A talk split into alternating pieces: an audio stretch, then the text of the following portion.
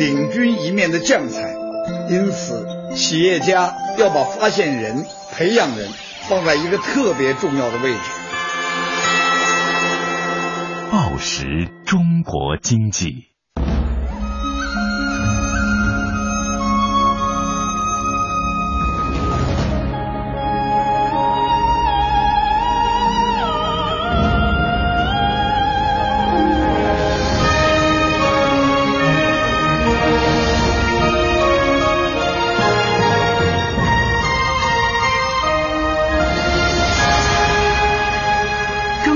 广播电台经济之声，一汽大众全系聚会与您相约整点后。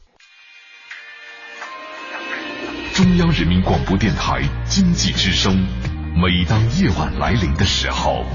属于智者夜晚的盛会。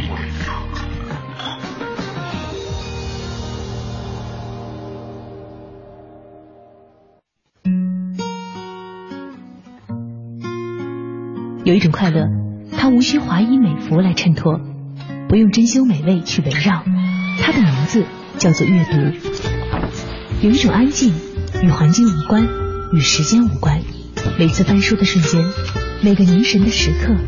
你都能感觉到，它就在你身边，静静把你拥抱，把你拥抱。有一种美好，它不止于眼前世界的草长莺飞、万物生长，而更像是将一把能够通往无数个未知世界的钥匙塞到了我们的手里。它的名字叫做知识。世界那么大，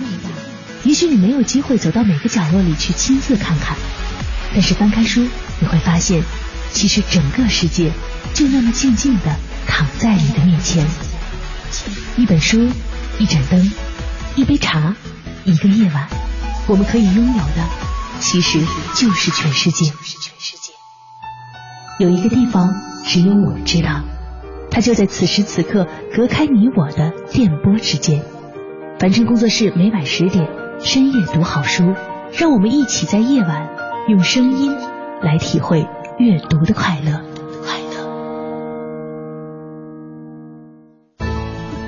凡尘工作室最读书全新系列，深夜读好书。节目主持人张玉元。今日话题：牧羊少年奇幻之旅，一段来自文学炼金术士的奇幻旅行。今日对话嘉宾：瑶瑶。瑶瑶，作家，英文翻译，独立摄影师，著有《天冷就回来》，末日之前没有想念，亦有初恋那些事儿，像本这样的朋友。我和狗狗一起活下来，热爱阅读旅行。近期作品常见于韩寒主编的 App 一个。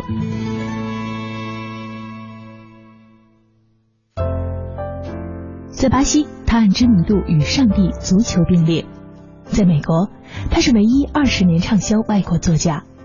在德国，他的作品销量与圣经比肩；在英国，唯有《牧羊少年奇幻之旅》单本销量超过《哈利波特》；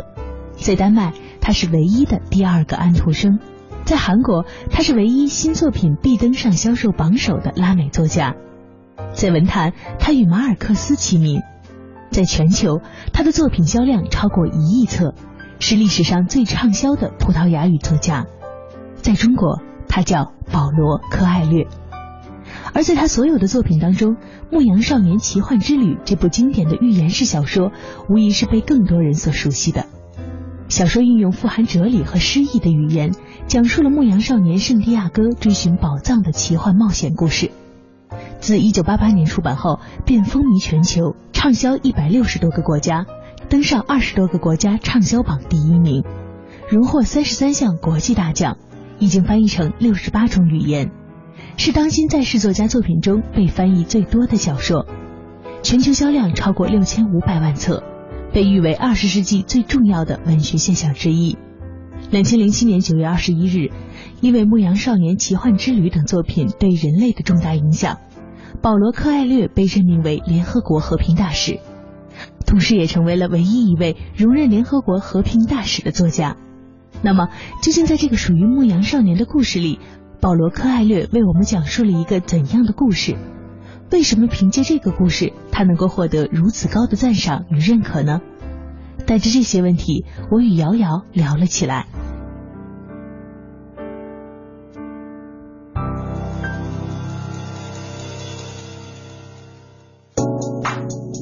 大家好，欢迎您收听今天的深夜读好书，我是张远远。今天还是欢迎我们的好朋友瑶瑶来我们的节目，给大家带来另外一本不同风格的书。其实说是不同风格，好像从本质上去理解，又能归到一条线上。对，我觉得内部有共通的东西。嗯嗯，和我们之前讲的午后四十的啤酒不一样的是，今天的这部书呢，其实挺有来头的。然后说起来呢，还有那么点厉害，应该是非常厉害。对，因为今天的要讲这本书是《牧羊少年奇幻之旅》。我相信可能很多人听到这里说，哦，原来说的是这本，因为可能只有这本能被号称哇。说起它的名头，我觉得可能有很多人都已经知道了，但是我们不如再来说说。比如说，这个作者保罗·柯艾略，他之所以伟大，我们今天要来说是，他是首先是唯一一位因为作品的巨大影响而成为联合国和平大使的作家。好，第一个摆出来了，格调够高。对，在巴西哦，他的知名度与上帝和足球并列。接着呢，可能下面的这一句，在世界各国，他的作品的印刷量是唯一超过圣经的吧？好像是是的，唯一超过圣经的。那好，我相信可能现在大家看过的会想，哦，就是那部我看过的很厉害的书。没看过的人可能会想，到底厉害在哪儿了？究竟是一个什么样的作品？而我们今天的话题呢，其实也是文学炼金术师到底练的是什么？哈，嗯，其实说真的，一说到炼金术，我想可能很多人都想到都是南美的作家，然后都是。有点魔幻的，然后有点象征意味在里面的。其实《百年孤独》里面也是炼金术。嗯，我觉得炼金术其实很容易就让你回到了这个欧洲中世纪啊，是在这个古堡里面穿着这个炼金术师们穿着这个道袍，然后守着一堆颜色各异的这个药水，然后看着一堆给你看你也看不懂的那个比《葵花宝典》还可怕的秘籍。对，然后默默的一年一年又一年，它很容易就是把你带回到这个很遥。遥远的这个有有一点小小的黑暗，然后但是有有一点神秘的这种中世纪的这个基调，它也是奠定了他这部作品的有一些这个奇幻或者说是魔幻的风格。其实，在这个过程当中，可能大家会想，那个时候究竟为什么大家都会对炼金术那么感兴趣？我也是在真的了解这个背景之后才了解，其实那个时候的炼金术才是社会社会最潮民族风。对，是大家都在研究那个，然后呢，好像有点知识的知识分子，你至少得了解点这个东西，还得有点炼金术的。虽然不知道都是符号，他们这个原版和和盗版有什么区别吧，反正总得有点原版著作。看不看得懂的呢？你至少都得能知道点儿。然后在社会上呢，要想表现自己是一个比较深的、有格调的、有思想的这么一个人呢，你也得说我炼金术我也懂点儿，我能跟你。说说，所以在这种情况下，可能使得很多作家在这种当时的社会流行风里面，哈，有的人就扎进去一头研究炼金术了，在有的人的这个作品里面，炼金术就变成了一个他作品的灵感也好，是的，是的，然后一个由头也好。而我们今天说的这个作家呢，其实他也是有点争议的，因为他争议的点就在于。他的这个人生啊，那可真是一浪接一浪，有着特别传奇的人生经历的，而且曾经也真的是一头扎进了对炼金术学习的海洋当中，学海无涯苦作舟的这么一个。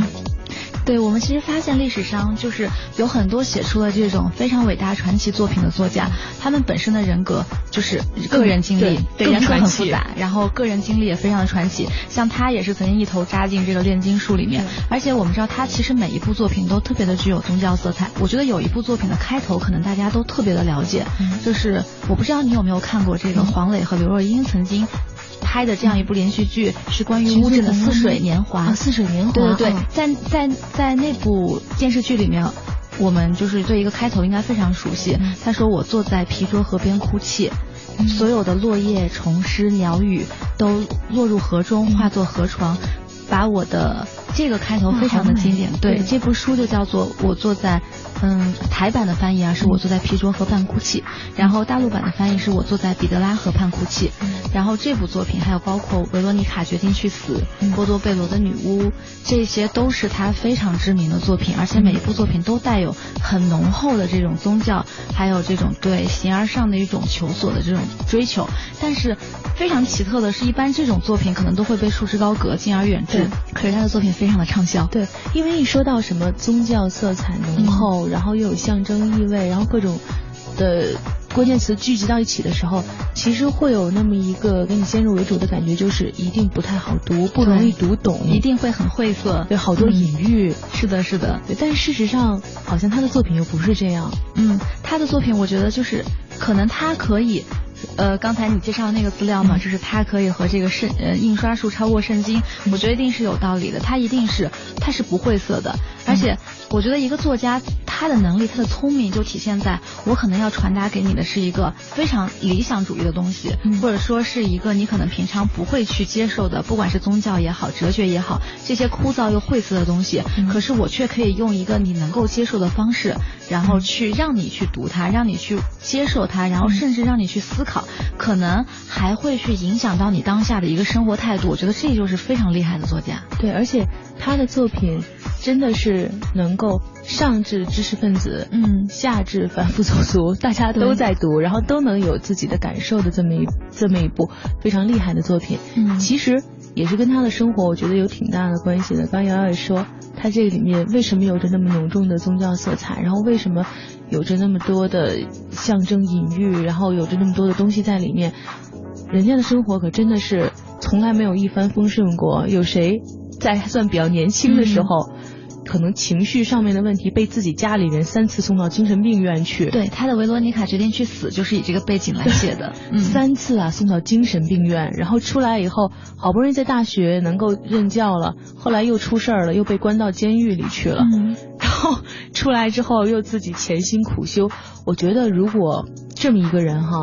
出出现在我们身边，到他三十多岁了。他可能还是那么副样子，然后才从监狱里放出来。其实我相信，可能在大多数人眼里，这人就是属于被划定铁定是人生败祖那个系列了，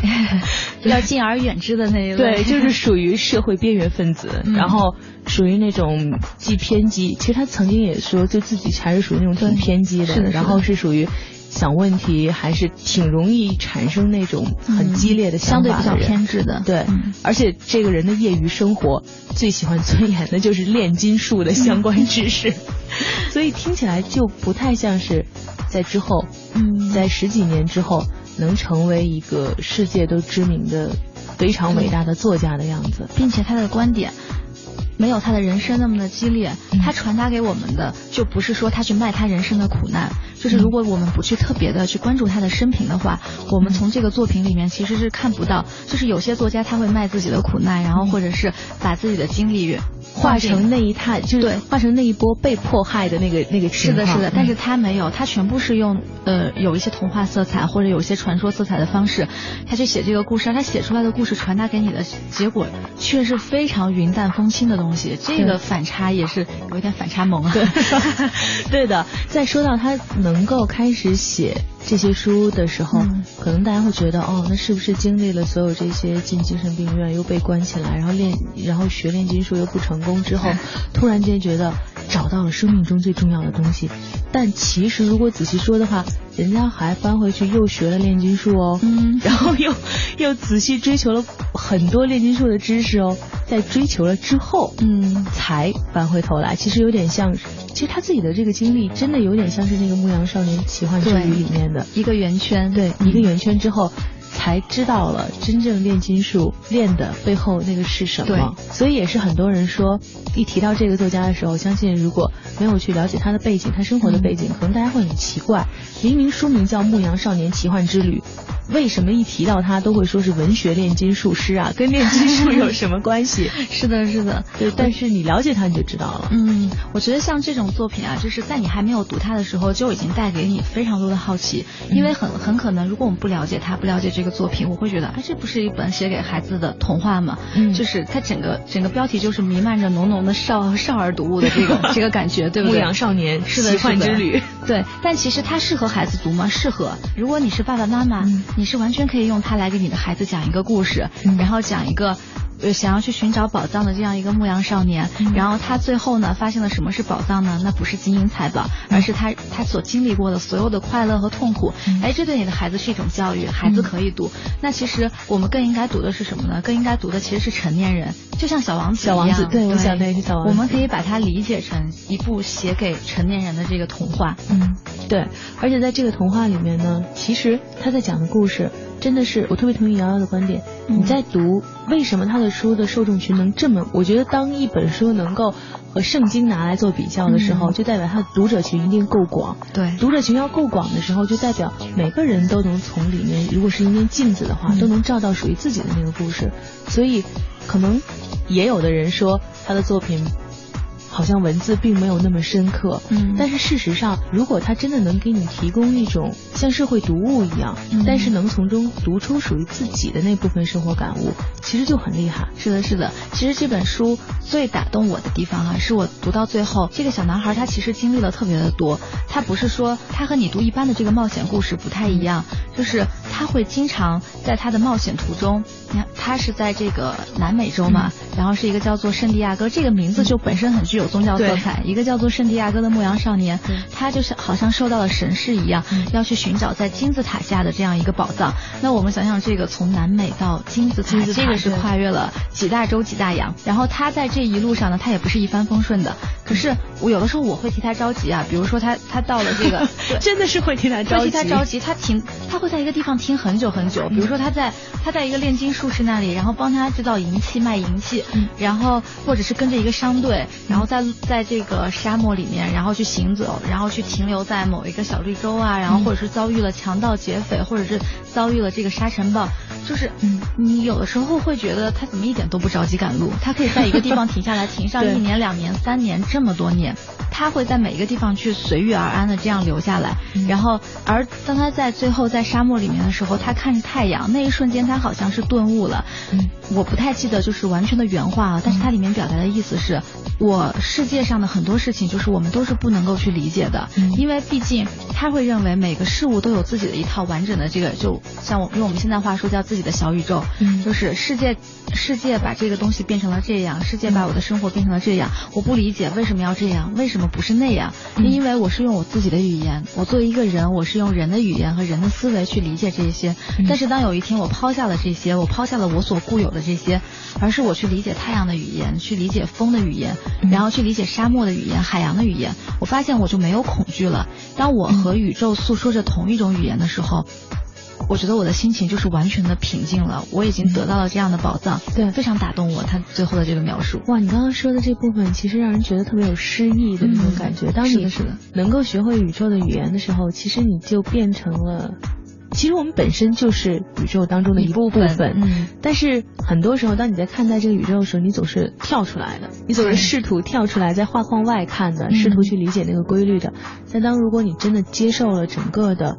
规律也好，然后整个的万物运行的那种状态也好，就像很多人其实。看完《牧羊少年奇幻之旅》之后，有一种特别正能量的感受，是当你真的想做一件事情的时候，你有一个特别正向以及特别积极的、特别强烈的愿望的时候，这世间的万物都会帮你去实现你的愿望。是的，是的，是的，就是我们说的这个宇宙吸引定律嘛。嗯，对。说到这儿，可能大家都觉得我们今天在说的是一个特别特别正向的，然后特别文艺的一个话题哈。其实，真正我们在说的，很多时候，很多这些影响了全世界的读者。者的作品背后，你可能会去想的，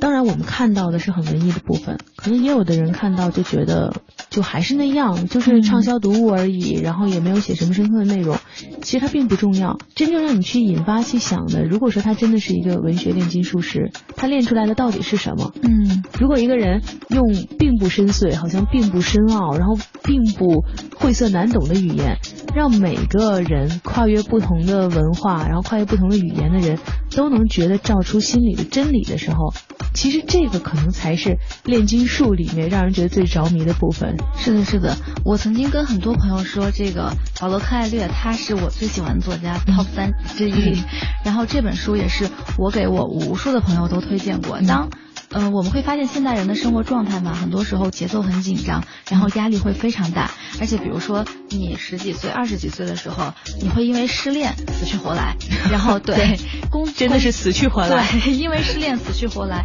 然后大学毕业的时候，因为朋友的分离天各一方，然后女孩子的那种我们流了多少的眼泪，然后说了多少的知心话。然后你工作之后，然后可能当你还带着一颗少女心的时候，你走入到了这个社会，然后你可能会觉得这个社会那么丑陋的这个样子，然后戴着那么漂亮的面具，然后让我觉得非常的难受。我们很多时候其实确实是不开心的。嗯然后当很多朋友说不开心的时候，我读什么呢？我都推荐这个给他们看。有的时候我们会说文学作品到底有没有实际的功用？其实。它不一定有，但是也不一定是没有。当我嗯，也许有人会说，我不应该把一个文学作品拿来当一个特别功利的用处。但是，我想这个作家他写出了这样一部作品，他能给一个人的生活产生影响的时候，我觉得这个作品也达到了他本身创创作的目的之一。他一定是想向别人表达他的观点。那至于我拿到这部作品，我是接受到了正能量，还是负能量，还是他来治愈我，还是伤害我？这个，我觉得这个都是这个作品的价值之一。然后我觉得这个作品，我我觉得它还真是有这个实用价值的。对，在我很多朋友不开心的时候，我都推荐他们去看这本书。总让我想到，其实，在作者自己前面的那个他说他自己形容的特别冗长的序言里面，其实他就在讲，学了接触了炼金术这门伟大的科学 这么多年之后，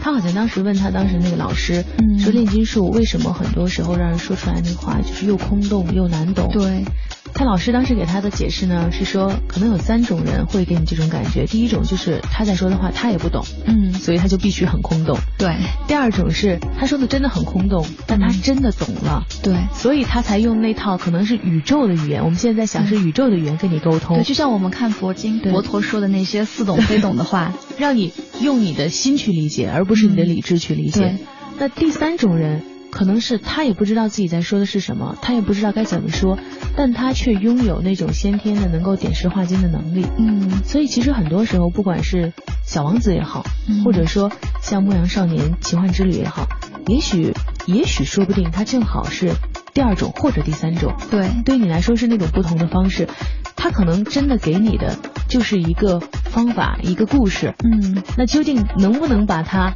点成从石头点成金呢？嗯，这个过程其实他有在努力。对，你在看的时候，如果正好符合你的心境的话，我相信你也能感受到他的那种给你传递的那种话。是的，其实我们经常说这个宗，什么是宗教呢？其实宗教不是教人出世，我觉得它是以一种这个出世的态度，反而是去教你入世的哲学。嗯、其实他在后面说的这个话，比如说我们和宇宙去诉说同一种语言，就像你刚刚说的，我们要去。就是去接受生活本来的样子，嗯、然后去接受这个宇宙，这个日月今天江河行地它本来的这个规则。那么我们放在今天的大白话说是什么呢？其实就是你是这个宇宙的一份子，嗯、你有自己个体的快乐。可是很多时候，比如说天灾人祸这个东西，我们避免不了。然后我们作为宇宙的一份子，我们究竟在这个世界上会遇到什么样的事情，我们决定不了。而每一个人的生活一定都是有开心有不开心的，这些你避免不了，你只能怎么办呢？你避免不了，所以你只能接受。当你去用宇宙的思维来思考这些，你把你自己想的渺小的，就像宇宙里的一粒尘埃一样。嗯，就是就像之前我们在网上看到的有有一幅图，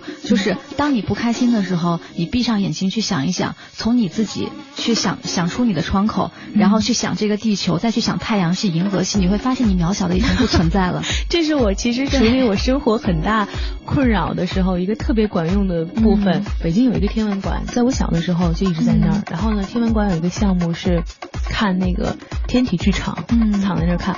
我发现从小的时候你不管遇到什么事情，就像瑶瑶刚才说的，你小的时候的失恋，大学的时候跟同学的分开，然后工作时候的问题，任何问题，其实我推荐大家都可以去试试。当你觉得生活中有过不去的坎儿的时候，你去那个天地剧场，嗯，然后当开场说在遥远的多少多少万年前，嗯，一次爆炸，然后突然间地球就出现了，你随着看，我跟你讲，三分钟之内你就发现自己那些那都不是事儿，你知道吗？你会发现在整个的宇宙和地球，然后真的把自己的想法放到无限大的时候，你才能理解所有的。其实就像作者在前面他说过他生活当中一段很好玩的事情，他从小的时候他说，除了在炼金点石成金之外，最让我着迷的就是长生不老液的研制，对，能够能够让自己的青春永远焕发，然后永远不用接受大自然的那个衰老、万物衰老的这个逻辑。该多美好！我觉得可能当时秦始皇也是这么想的，所以大家一直在研究这件事情。但是很多时候，你顿悟的那一刻，可能恰好就是意识到了这个问题，不是你真的得到了这个的答案，是你真的能够有一天平心静气的知道，它就是不能解决的。然后你要怎样？是，就是有的时候。不甘心，然后但是你最后接受了这个不甘心，算了，就这样吧，只能这样了。有的时候承认这种失败，承认这种不可能，其实才是你去真正获得这个世界的开始。就是我不可能点石成金，然后我也不可能左右生活，我就是这么一个微小的一份子，我活一百年，然后这个世界上就像林夕的那个歌词写的，一百年前没有我，一百年后也没有我。就像你刚刚说，我躺在这个穹顶之下，我真的就看不到我自己了，所有的喜怒哀乐都没有了。你必须接受。你就是这么一个微小的、渺小的，对宇宙来说什么都不算的存在。你接受了这个，可能才是去获得世界的开始。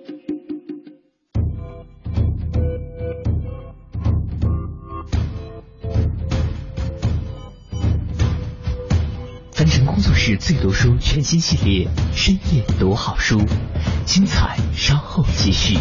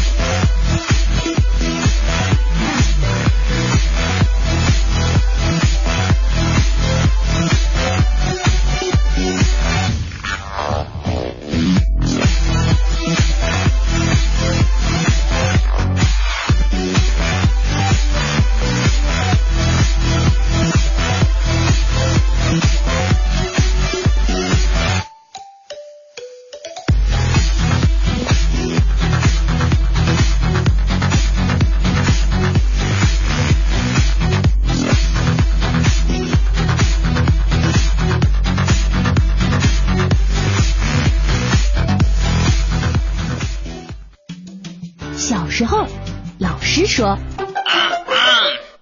蜀山有路勤为径，学海无涯苦作舟。长大后，我们自己知道了。书中自有黄金，书中自有颜如玉。现在的我们渐渐变成了曾经幻想中那个未来更好的自己，也开始懂得了读书的快乐和意义。他不仅在职业间。更不止在书架上，串起了小时那无数个挑灯夜读看闲书的夜晚，和成长迷茫时那数不清的献给阅读的下午的，其实就是那份为思想插上翅膀的无拘无束的自由。每晚十点，晨晨工作室，先别急着去睡觉，我们一起读好书。诺贝尔文学奖得主大江健三郎在提到《牧羊少年奇幻之旅》时说：“保罗·柯艾略真正掌握了文学炼金术的精髓。起源于西方的炼金术听起来很神秘，但是在不少的拉美作家作品中，却是经常能出现的一个情节。就比如拉美的世纪作家马尔克斯的那部著名的作品《百年孤独》中，也曾经描绘了家人对炼金术痴迷并研究的情节。不过，在马尔克斯的作品里，炼金术更多的是一种情节创作上的安排，仅此而已。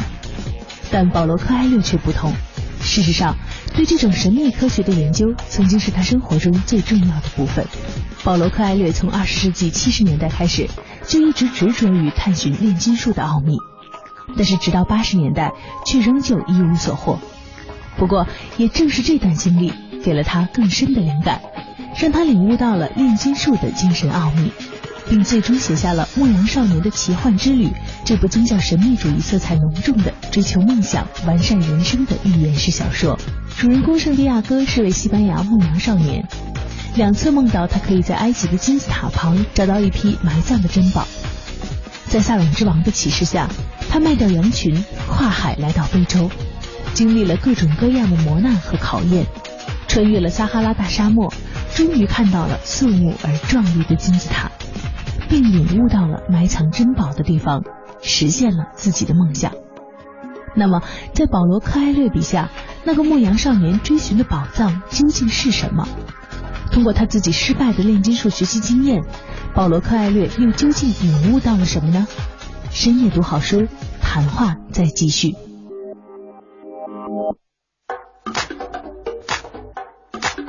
其实就像这个《牧羊少年奇幻之旅》这个故事里讲的似的，如果他真的是一个。特别正能量啊，特别鸡汤文的。嗯那这个少年在做梦梦到了自己有使命之后，就应该万物协助他。对，然后最终登上王座，找得宝藏，登上人生巅峰哈。最后这样的一个故事，但事实上你看，他真的一路很怂。嗯，又被骗钱，又失败，中途还到还到商人那儿打工。对，打工打的还差点爱上了人家的女儿，还差点就不走了。所以其实，在这个过程里面，如果你在当中的每一次失败，你去看的时候。你会发现这些都是解决不了的问题，都是挺让人觉得沮丧的事情。对，但真正可能它的正能量，也许就在你打败了所有的小怪兽，在实现了自己终极的使命的时候，你会发现所谓的万物去帮助你，它并不是帮你去克服所有的小障碍，嗯，而是让你在最后那一刻发现，你看你还是走过来了。是的，是的，其实就像我们俗话说的，我们走路的时候不要那么快。其实有的时候，你的终点、你的目的地，也许不如你想象的这么好。不是你千难万险，你觉得我冲着一个宝藏去了，我就一定能够获得什么？就像现在有人开玩笑说，我努力不一定成功，可是我不努力，反正也不会失去，我就一定不会失败。其实这种说法虽然有点消极，但是像在这个故事里就是一样，人生也是一场跋涉嘛。然后我去冲着这个宝藏去，但是我最后一定能够获得它吗？不是。当我知道我。我有可能不能获得它，甚至我以为的宝藏可能就是一堆破铜烂铁。那我还要不要去？我觉得要去，因为这一路上你所经历的这个，你遇到的人，你遇到的事情，就包括是挫折。就算是你流过的眼泪，当你真的抵达那个目的地之后，你回去看，你这这条路上的收获一定是大于最后那个宝宝藏的。就是无论如何，你一定要上路，你一定要去肩负你的人生使命。就像这个牧羊少年一样，他不管遇到多少挫折，但这是他的使命，他一定要去做。那么你活在这个世上，就像就像《简爱》里面说，活着就是受苦，那是你的苦，你就去担着，你去走这条路，那你的人生一定是一定是丰富的，他不会辜负你的。就像保罗·克艾略，他其实写这本书的时候。最终他也没有研究出来神秘的，对，可以畅销世界的长生不老液，然后点石成金呢，研究了一辈子也没研究成，但是他却在整个研究都没有研究成之后，告诉你说，在经过了所有研究之后。他发现了上帝存在的证据，嗯，也许这个才是让你觉得最奇妙和最不可想象的那部分。对，当你朝着一个目标去，最终完全结果是背道而驰的时候，你却得到了自己想要得到的那个东西。我看这本书最后的感受就是非常的震撼，就是当这个圣地亚哥他知道我炼金术究竟练的是什么，然后我能和宇宙讲述同一种语言的时候，其实当时我自己看的就他很热泪盈眶，我自己也很有一点热泪盈眶，就是我突然就觉得。最大的勇气是什么？不是去拼命的得到什么，而是你承认自己的失败，你承认自己根本得不到这样东西。嗯，就是像我愿意去放弃，我主动的去放弃，我觉得这个才是也是一种莫大的勇气。其实这样看起来说，我们说这是一本，其实它确实是一本很正能量的书。但是话又说回来，这个作者却是教你去放弃的，他是教你去接受的，去无声的，然后然后去接受这个世界所给予你的一切。然后你会说哇，这个好委屈啊，这个好怂啊。但是这就是这本书教你的，可能你能去接受这些的时候，你可能才会真正就是走出一个你觉得挫折或者失败这样一个困境。就像很多我推荐这个书给周围的朋友看，他们可能生活当时会很不如意啊，或者遇到了不开心的事情，他们都是可能一路看下来你不会觉得怎么样，但是真的就是也是到最后那篇，就像你说，就像你说的，这条旅程走完了，我得到了一个背道而驰的结果。但是当他说我找到了上帝存在证据的时候，那一刻的震撼，然后真的就是无与伦比的。对，因为很多时候，其实现在你回想生活中所有的事情呢。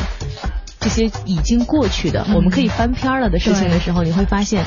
真的承认自己就是做不到这件事儿，比拼了命的努力要难多了。对对，因为拼了命的努力，你觉得还是有一种会成功的假象的。嗯。但当你彻底放下，说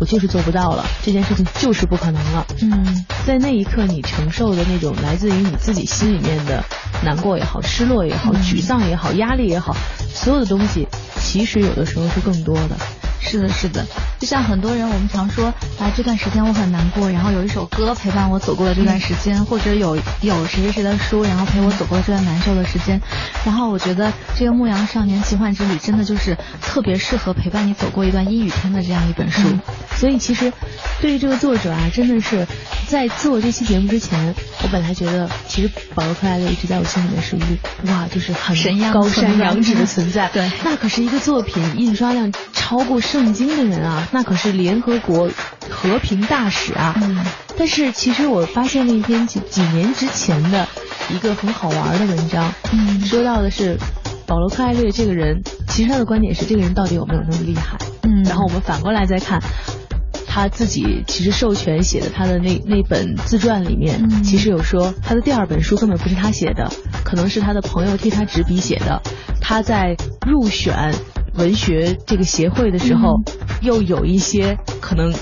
背后的一些其他的原因，贿选之类的其他的原因。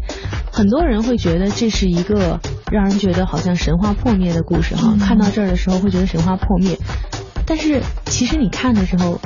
又有一些趣味的东西在后面，是比如说，他那本曾经朋友执笔的书，可恰好是他写的最不好的，然后他又自己收回来的那一本书，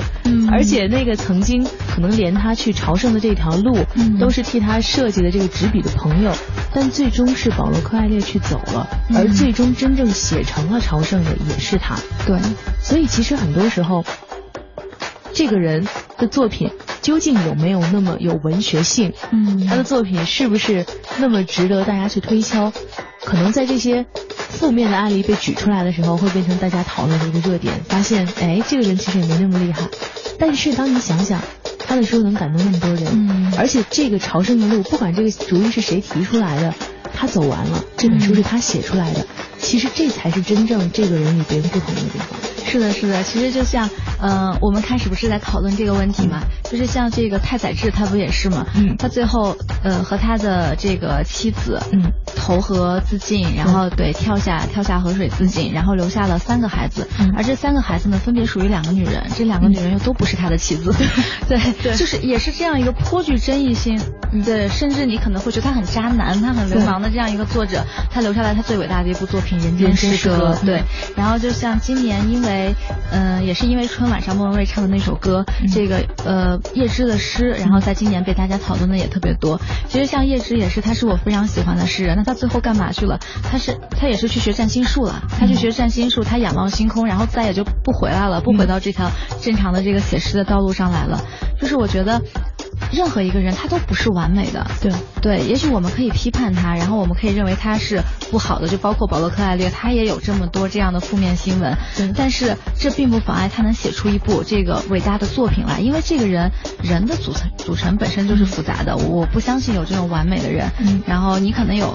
做错事的时候，然后你也可能有不得已去做什么事情的时候。那么他的，但是至少这些作家他的经历很传奇。对，然后不管他做了坏事也好，他做了好事也好，对他。他在这个世界上，因为他的传奇经历，因为他的复杂，他可能看到这个世界的面，就是世界是一个多面体，他看到的面就会比你要多很多。当他把这些写出来的时候，我觉得其实作品已经跟作家分离了，就是这部作品到你的手中，然后你完全可以就我我我不要管是谁写的，它就是这样一部作品。其实读者完成了阅读之后，就是一次重新的再创造。对我们就是用特别理论的话来说，就是就文学理论上也说，当读者读完了这部作品之后，一个文学创作才真正被完成了。嗯，对，作家开了一个头，然后像我们今天在这里讨论这部作品，我们才给他画上了一个句号。所以其实有的时候哈，嗯，我觉得咱们做这系列的节目最有趣的地方，恰好在于它可能都不是一个句号，对，而是一个省略号。嗯，我们今天在做的事情就是打开一扇窗，我们。今天坐在这儿，我跟瑶瑶，我们是怎么想的？嗯，那你可以打开这本书，自己看看，然后看你自己是怎么想的。《牧羊少年的奇幻之旅》背后奇幻之处，旅行背后得到的又究竟是什么？我相信，可能通过我们今天的聊天，也不能给大家一个确切的答案。但是我相信，可能每个人在经历了这段奇幻之旅之后，都会有自己内心不同的答案。是这样的，我觉得，嗯，可能你看完这本书之后，你可能会在合上它那一瞬间，就是晚上躺在床上，你静静的回想自己曾经纠结过的事情，自己曾经伤心过的事情，然后再去想一想他书里面说的这个浩瀚的宇宙，然后这一段漫长的旅途，我觉得你一定会是有收获的。正如保罗·柯艾略本人在序言中所提示的那样，《牧羊少年奇幻之旅》是一部象征性作品，通过圣地亚哥在寻梦旅途中所学到的教导，展示了精神追求与现实冲突的一种融合。实现梦想是一个艰难的过程，它需要勇气、智慧、执着和经受考验。小说不仅书中的许多情节和每一个小的故事都经过作家的精心设计，带有强烈的象征色彩。而且整个故事的结局也有着深刻的象征意义，那就是你的财宝其实就在你的身边，但只有经历过一番艰难险阻之后，你才会发现它。也许这也正是保罗·柯艾略本人在领悟到了炼金术的精神终极奥秘之后，想要告诉我们的那个怎样才能领悟人生、练得人生真经的最终方法吧。感谢您收听今天的节目，欢迎您明天同一时间和我们一起继续睡觉之前读本书。凡尘工作室最读书全新系列《深夜读好书》，总策划王小晨，执行策划张远远，制作人王瑞南。